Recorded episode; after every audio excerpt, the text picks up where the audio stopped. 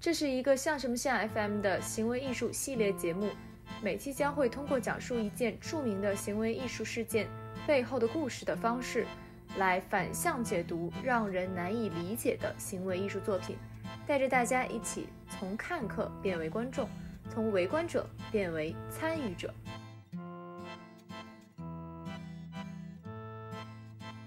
奇闻：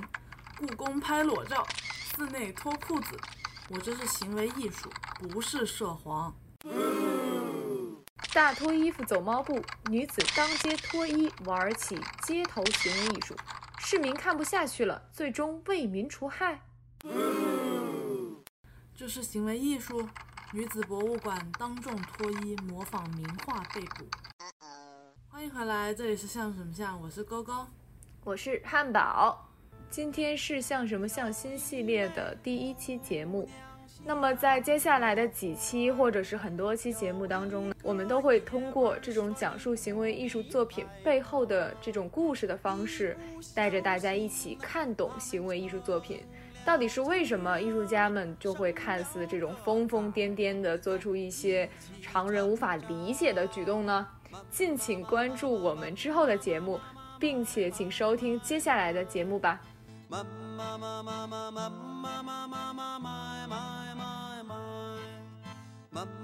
其实我之前和汉堡聊到想做这个行为艺术系列节目的一个理由呢，就是有一个校友，他前段时间和一个我特别喜欢的播客节目叫故事 FM 合作，然后出了一期关于他的一个行为艺术作品的一个阐释的一个一期节目，然后就让我觉得，其实播客这种形式特别适合去。聊和阐述一些行为艺术，包括它背后的有趣的故事，所以就产生了想做这一系列节目的一个想法。呃，很多人一提到艺术家，特别是行为艺术家，他的脑子里面第一反应冒出来的词汇就是出格呀、疯狂等等等等。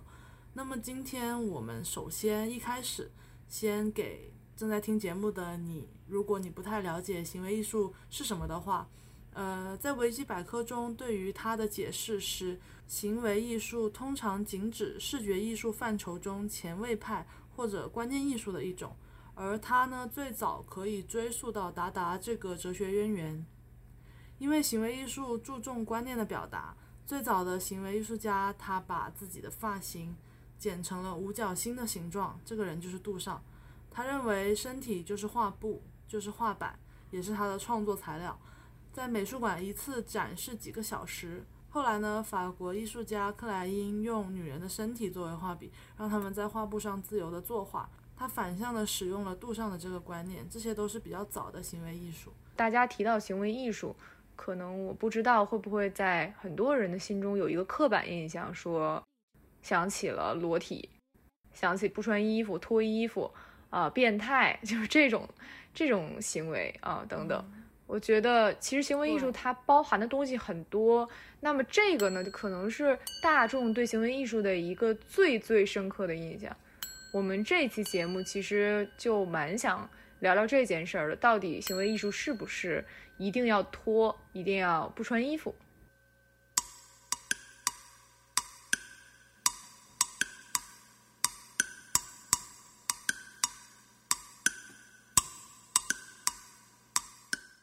其实我们在看很多行为艺术的时候，确实有很多艺术家，他们的作品是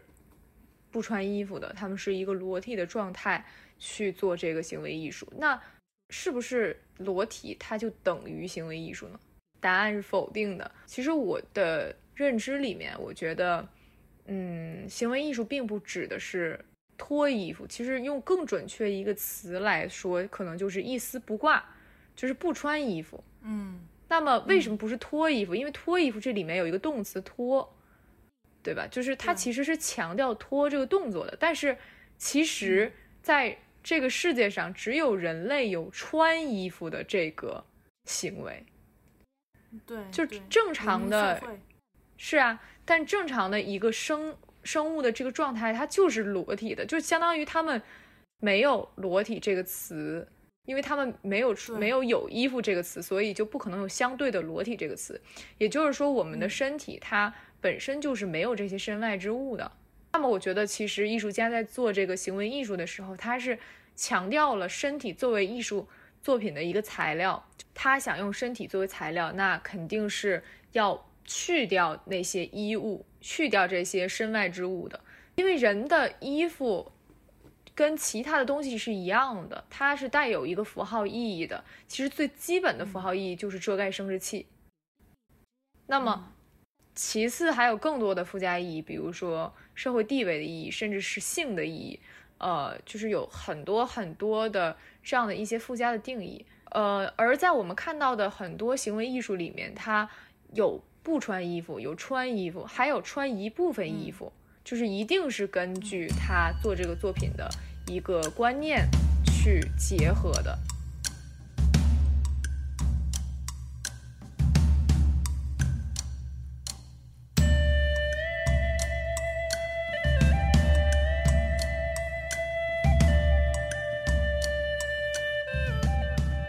既然我们要聊行为艺术，一定绕不开的一个人就是行为艺术祖母阿布拉莫维奇，对吧？汉堡。哦，对，其实我觉得阿布拉莫维奇他从我上高中的时候就接触到这个人，其实也是因为我觉得应该是在那一阵儿他比较火，就他相当于整个人设在那个时候他在大众眼睛里面就是立起来了，嗯，而且他特别搞笑，因为我觉得。很多国内的翻译就是说他是行为艺术之母，但其实他应该叫做行为艺术祖母，是因为他英文的叫就是 grandmother of performance art。刚开始听到这个人的时候，只觉得他做的东西特别疯狂，但是其实我不能理解。慢慢随着我年级升高，然后慢慢的能理解一点他的这个行为了，就不只是疯狂，也不只是。呃，想要博人眼球，因为很多就像我们之前片头播出的那一些社会新闻的节选，很多人会把疯狂的行为当成行为艺术，但是其实真正的行为艺术家，他的行为并不只是他的一种为了疯狂而疯狂，是有非常强大的理论支撑他去做出这个行为的，这也是我们今天想要探讨的一个话题的其中之一，包括在阿布拉莫维奇的作品里面。也经常会出现他以裸体形象出现的一个场面，所以我们想通过他的作品《节奏零》来和大家聊一聊，艺术家做艺术是否就要拖？聊一聊这一件事情，我们是怎么看的？让汉堡来为我们介绍一下当年的这一个引起整个艺术圈轰动的艺术事件，那一天都发生了什么吧。呃，节奏零其实是玛丽娜·阿布拉莫维奇非常早的一件作品。其实她的一个作品的生涯是基本上从一九七零年开始的。那么这件作品其实是一九七四年，也就非常早。当时她才二十三岁，真的是一个少女，她比我也都年轻，比我现在都年轻。天呐，然后。然后当时是在意大利拿波里去展的这样一个作品，在一个画廊。这件作品呢是维持了六个小时，他据说是麻醉了自己的全身，但是头脑是清醒的，就是这个麻药的剂量也是拿捏的挺那个挺准的。我感觉，如果真的是这样的话，对他站在大厅的中央，然后在他的面前的桌子上摆放了七十二件物品，这些物品呢有的是具有伤害性的，但是有的呢。也是能够取悦人的，比如说有枪、子弹、白纸、羽毛、水、创可贴、发夹等等等这些东西，其实与阿布拉莫维奇的本身就可以发生一些呃事情，而参与这件作品的观众其实就是随机的，他们可以从中挑选，并且根据意自己的意志对阿布拉莫维奇做出任何的事情。如果观众想直接杀死他，那这些工具也是能够做到的。那么，其实是因为在艺术家在做这个作品之前就想好了有可能出现的所有结局，而其实是想看自己将自己的身体完全交给观众的时候会发生什么。那么在事后的采访中，他也说到，他做这件作品就是看看人们的思想能够走多远，是不是无限的，能不能带人们到永远也无法到达的极端。为了让观众理解这件作品，并且有兴趣的参与进来呢，他在一旁用文字来说明：我是一件物品，你可以把桌子上的任何一件物品用在我的身上，我会承担这个责任，即使你要杀死我。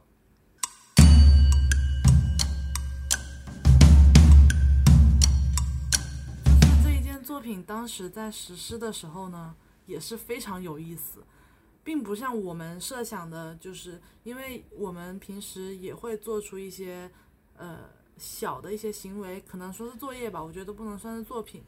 就是我们会设想观众和我们互动，但是即使是像阿布拉莫维奇这样子的一个大艺术家，他去做出行为的时候，最开始大家也不太敢，就是说。好活活生生的一个人就站在那儿，你也不敢对他做什么，也没有什么出格的举动，只是特别温和的和他互动，比如说去拥抱他呀，或者给他玫瑰，或者亲吻他。但是，一共六个小时嘛，然后三个小时之后，也就是时间过半的时候，这时候人们就开始大胆了起来，大胆了起来。然后先是有一个男子打破了这种温和的气氛，他用剪刀剪开了。艺术家的衣服，让他全身是全身赤裸还是半身赤裸，反正让他赤裸着身体了。开始，然后慢慢的开始有人拿桌子上的具有伤害性的一些工具，比如说拿剃须刀去划破他的身体，然后还吮吸他的血液，然后还有人去拿石膏把他的伤疤再覆盖起来，然后慢慢的他。感到越来越恐惧，眼睛里面也出现了泪光。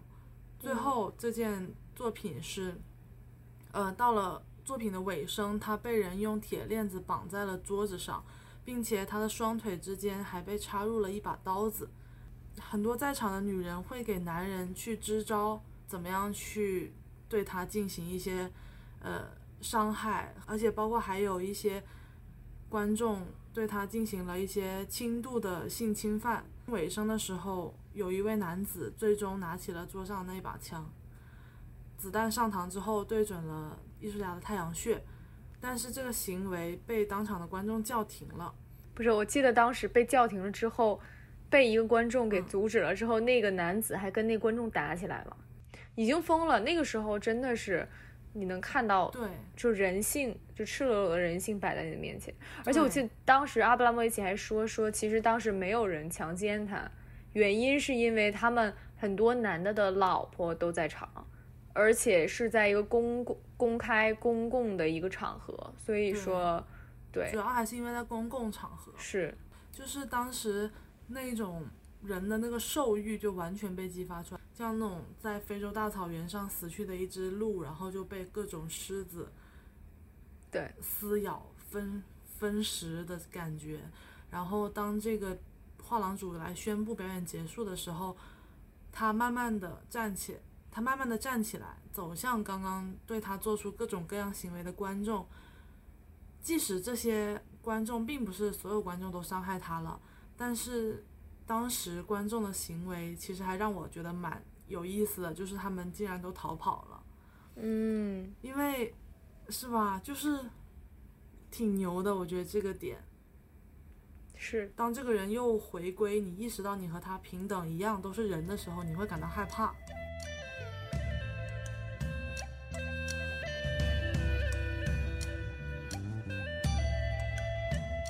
那么，艺术家在一个作品里面，他的一个裸体形象是意味着什么？其实，在这件作品一开始，就阿布拉莫维奇是穿着衣服的。那么，但但是在我们黑色吊带，对，但但我们但是其实，在我们之后了解这件作品的时候，往往我们看到的图片都已经是一个结果了，就是他已经变成了裸体。所以，呃，其实这件作品它一开始并不是裸的，它是一个。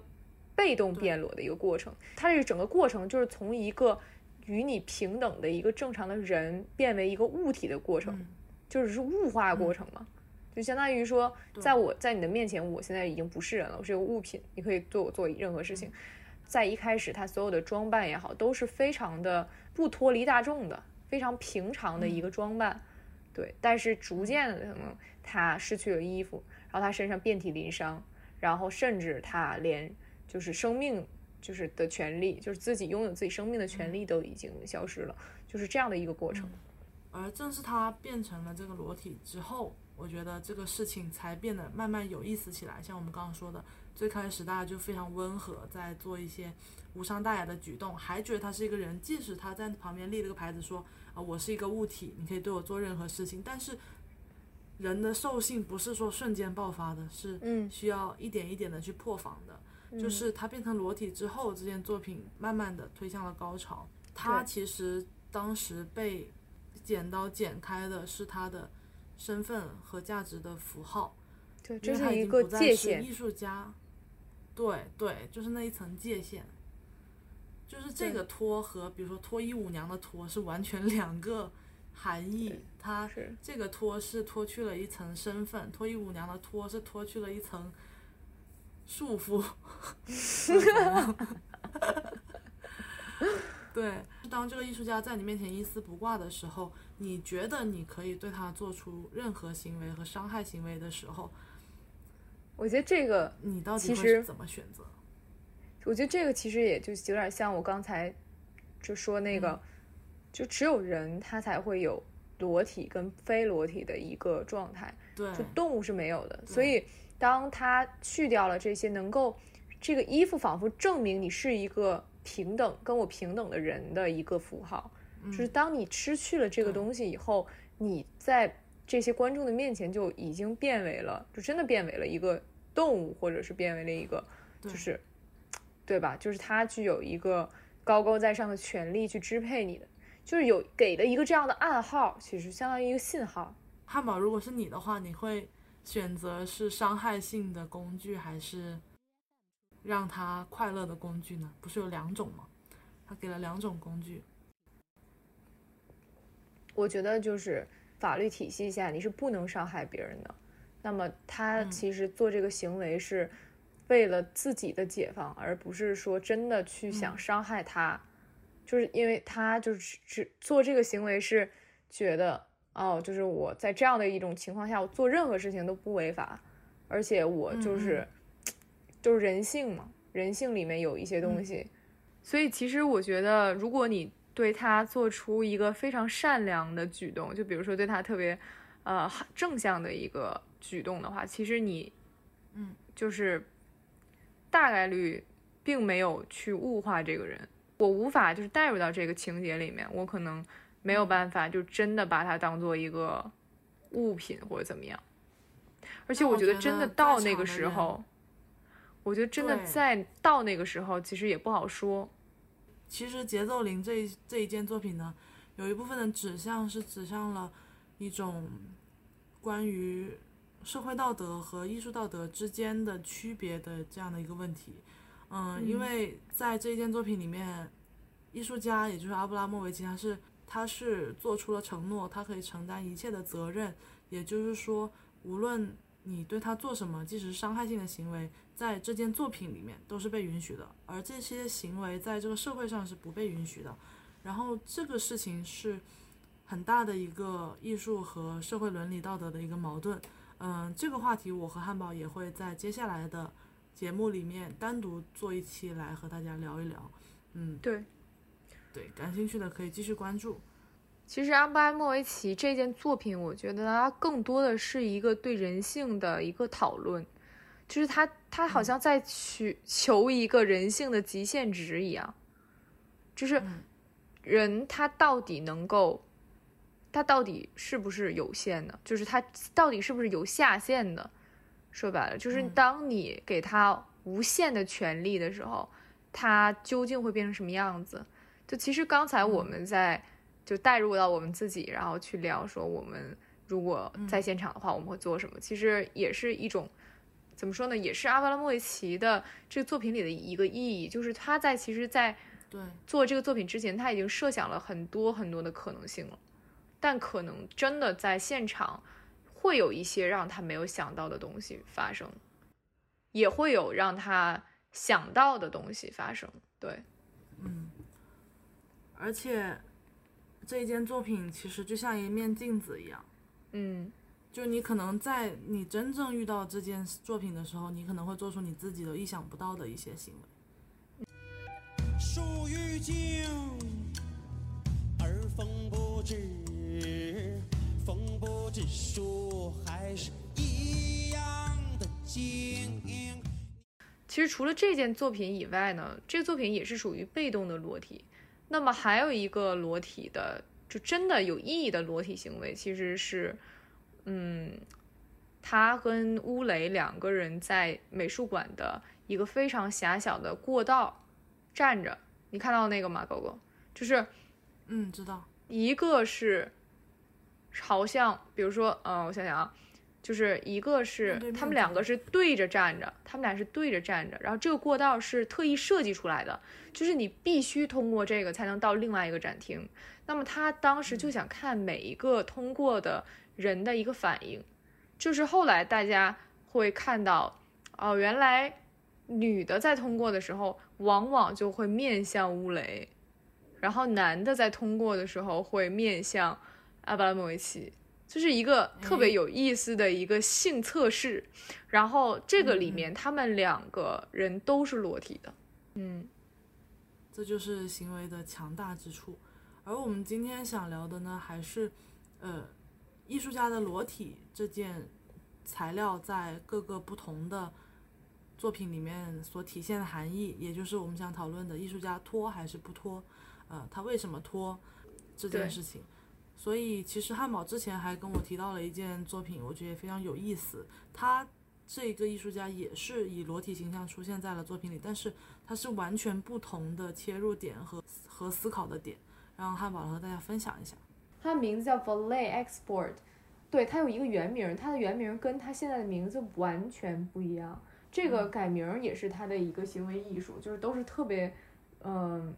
就是都是很有梗的。他所有的这一切都是很多的。梗很多梗组成的这一个人，而且他是做的作品特别的多，都是关于性的，然后还有很多是关于那个女性主义、呃性别这种平权的这些东西。他在他作品有很多这样的一个探讨。我就是比较想提到的，就是一个摸胸的一个作品，就是我们说的那种三种穿衣服、不穿衣服，还有穿一部分衣服，他是穿一部分衣服。就是他这个作品是，他下面穿了个裤子，但是他赤裸上身，但是呢，他又不完全赤裸上身，他在身上套了一个盒子，也就是说，其实这个盒子有点像一个，比如盒子两边开两口，就是他的胳膊是露出来的，对，然后从腋下到腰这一部分被一个盒像电影院微缩电影院一样的小盒子装起来了。对对对，然后在盒子的前面有个开口，上面有一个幕布，然后他走在街上，他邀请男人、女人、孩子都来去触摸他，然后他特别可爱的是，他手上还拿一个表，就是他计时，可能有的人就是想多摸一会儿不行。他他作品的一个英文名字叫做 Ted and Touch Cinema。就是把自己的身体变成了一个电影院，变成了一个剧场、剧院的一个感觉，被展示的一个东西。对，被展示的一个东西。但是呢，你不能看，你只能摸，还完全的，哎，很有意思。就是把这个又不完全等同于一个观看的电影院，它是一个可以触摸的一个电影院。他说的一个 touch cinema 嘛，对吧？就是触摸的一个电影。所以他其实展了很多次这个作品，就是他这个作品就非常具有说服力，就相当于用了自己的身体，那么比你用任何的东西都具有说服力。就他联系着啊性，啊淫欲、亲密、肉欲，啊还有侵略、暴力、权力等等等等，就是说基于一点触摸，表达了很多很多东西在里面。当时他说的是，对他来说，其实基于一点触摸。是关于如何在哪里感知到边界，以及边界何时何地如何毁灭，还挺押韵，就是 他他的这个说法。然后媒体当时特别的恐慌，就是嗯，这个作品是很挑衅的。其实，在当时的那个状态下，就当时的一个社会，然后包括人们对这种女权主义的一个就刚刚兴起，对，就是非常挑衅。然后一家报纸将它与女巫齐名。对，然后他呢却笑称说：“你知道吗？在奥地利有一场反对我的庞大运动，就是他特别的，呃，怎么说呢？这个人就很轻松，然后嗯，但是又很有力量的一个人。因为我之前经常会看到一些网上就是讨论行为艺术家，他就会用一些词，比如说 no 作 no die 啊，就觉得他们是特别作，然后用一些出格的行为博人眼球。但我觉得完全不是这样的，就是他们其实很多行为是基于当时他们的那个时代背景去做出的思考而做出的反应，他们完全是用自己的赤裸的肉身去对抗很大的一个更大的一个社会背景。所以很多时候，我们单独去理解他的行为是不够的。你看一个行为艺术作品，包括了解这个艺术家，然后包括了解他所处的一个时代背景发生的大的事情，都是理解这件事作品的很重要的工作。所以说，这是一个非常复杂的一个体系。包括像汉汉堡刚刚提到的这一个艺术家，他的这个行为和阿布拉莫维奇的那个行为就完全不同。为什么说？身体作为一种非常重要的材料，在行为艺术里是非常重要的一种材料。就是身体里面的文化含义太多了，对吧？像你刚刚说那个胸部的含义，它会指向什么？会比比如说指向女性主义，指向哺乳，指向生命。然后包括你要，比如说你用腰，你用脖子，你用你的手臂，手臂包括四肢都是完全不同的指向，啊，包括你用你的全身。他们，我觉得他们最厉害的点，在于他们打得很准，嗯，就他会很简单、很轻松，并不会让你觉得很绕，但是他打得很准，会让你一下子刺破你、刺破你的心房，甚至是就是，比如说，现在有一个人就这么站在路上，我可能什么也不敢对他做，通过自己的一些游戏设定也好呀，一些。方式方法的设定也好，就会让你对他，一一下子掉到他的陷阱和掉到他的游戏里面，这个就很厉害。就是他感觉他在，对他一方面在交交出自己给你，但是一方面又在操纵你的想法和行为。就是这些观众，包括去摸他胸的观众，都变成了他的材料和他的囊中之物，这个就很厉害。他知道人一定会去摸这个东西，但至于怎么摸。摸多久，然后会有什么样的反应？这个是他想要看到的东西。我觉得这个就很有意思。我说你能不能不走了，年轻的人儿啊，下来等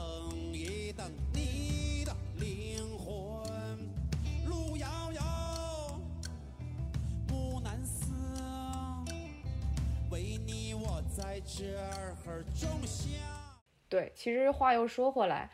呃，那么刚才我们聊了这三件作品，其实就是有关于我们今天的一个主题，就是说艺术家做行为艺术一定得脱吗的一个主题。嗯，那么我们其实今天主要是以这行为当中的一个身体作为材料，也就是说，呃，身体艺术的一个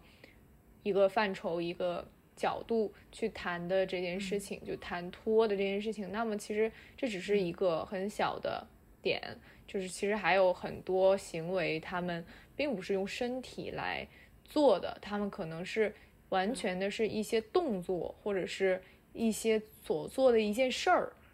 他们就与身体可能关系没有那么大。对，对，其实甚至还有一些可能是一些社会性的活动，那么都可以是行为艺术的一种。那就是像刚刚汉堡提到的那个点，其实就是我们今天最想讨论的一个话题，就是说衣服与艺术家之间，衣服与艺术家的身体之间的关系，脱与不脱，其实是艺术家选择裸、不裸或者是部分裸这三种做法去表达自己。聊到阿拉莫维奇，我还蛮想聊到另外一个关于他的一些八卦吧。对，就其实当时那个节奏零。他的这个作品确实是有一些影响，但其实他并没有达到一个全世界都认识他的一个状态。嗯，就是他，因为他本身，你想想，他是在画廊里面做的那件作品，而且一九七四年，那个相当于是他成名作，不是那个属于属于是他的一个艺术生涯的一个开始开端，走的起点挺高的。而且起点走的是非常的极端的一个路线，那么相当于给自己定了一个基调，对，对。但是在后来，他一步一步走到今天这个成就，其实最大的一件事儿就是他在 MoMA 的那个展览，就 MoMA 给他办了一个个展嘛，其实是在二零一零年，就二零一零年之后，他是进入到公众视野了。以前可能只有一些做艺术的人会了解他，但是在二零一零年之后，可能整个社会的人都认识他了。就包括我在上高中，就是我一零年之后上高中嘛，呃，知道他了，也是当时确实是因为很火，就可能我走进一个书店，全是他的自传。就那个他做完 MoMA 那个展览之后，他整个人火了，然后做了很多相关的东西。那么在此之前，其实他也参加过威尼斯双年展，但是他是以作品的，就是一件作品的这样的参加的。但在一零年以后，他参加威尼斯双年展，那就以一个。个展的那种体量去参加的，完全不一样。嗯，其实他今天的成就有时候也是有一些争议的。我们当时上大学的时候，有一个老师，对他是一个英国人，对，就是他是一个策展人嘛。当时他其实就不太喜欢阿布拉莫维奇，就是他不是说认为他作品不好，而是也不能算成不喜欢，就是没有那么喜欢。就可能那个时候，对我们做。当代艺术的人，可能有些人会觉得阿布拉维奇特别特别好，然后觉得他是一个艺术教母，觉得他是就是行为艺术祖母这样的。那么其实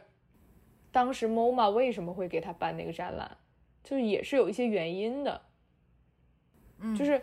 对，就相当于他的艺术生涯就可以分为两个阶段，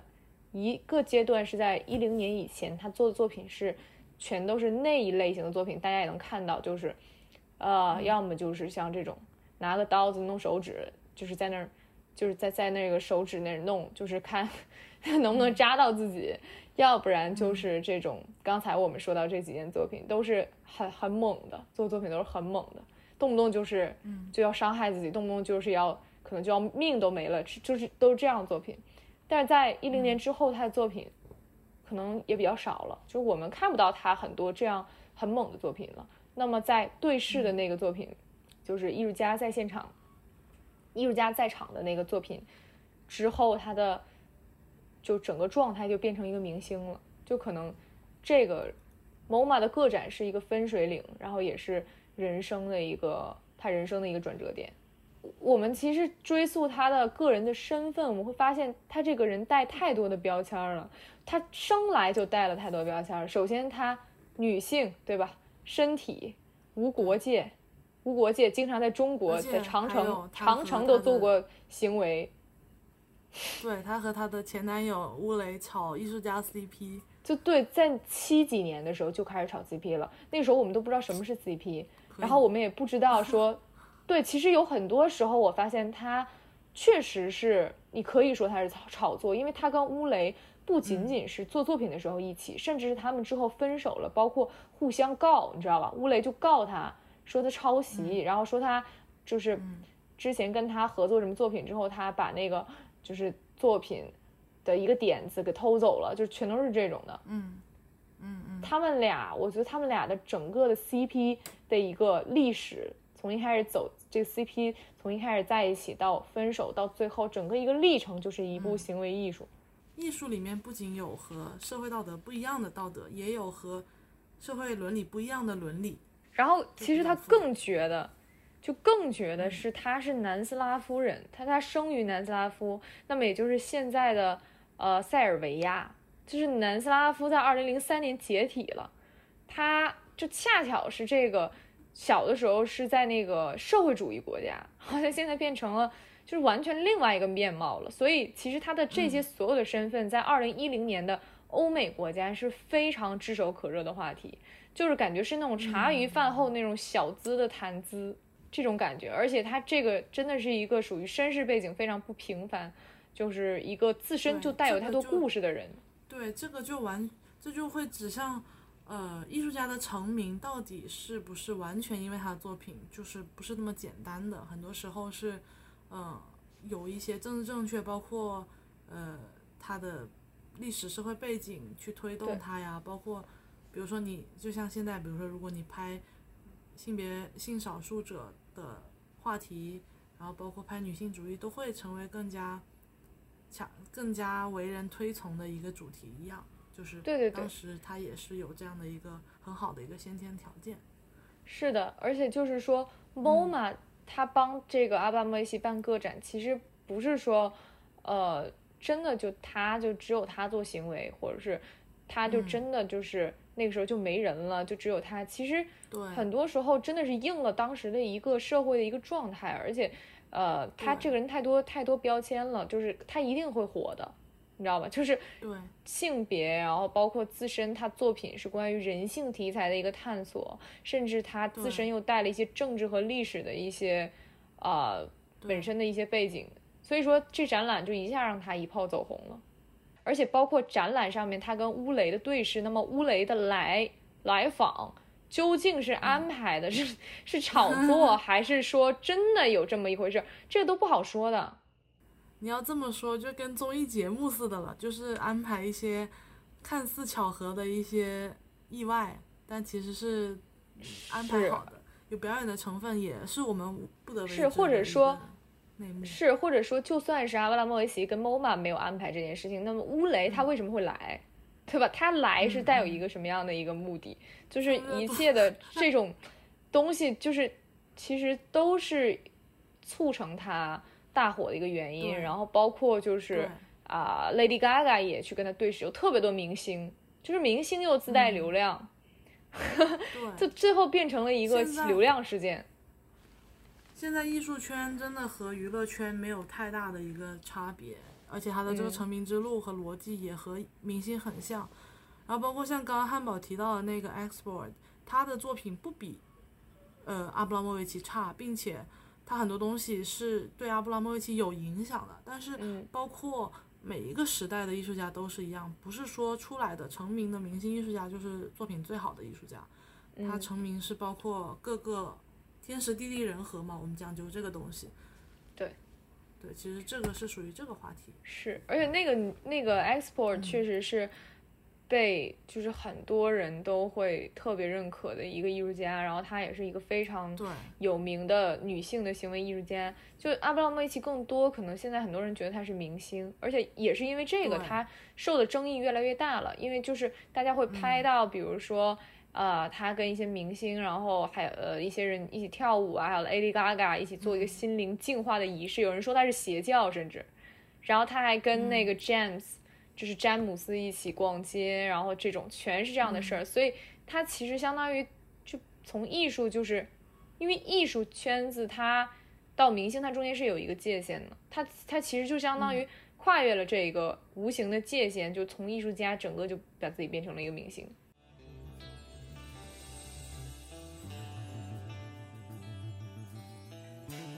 所以说，其实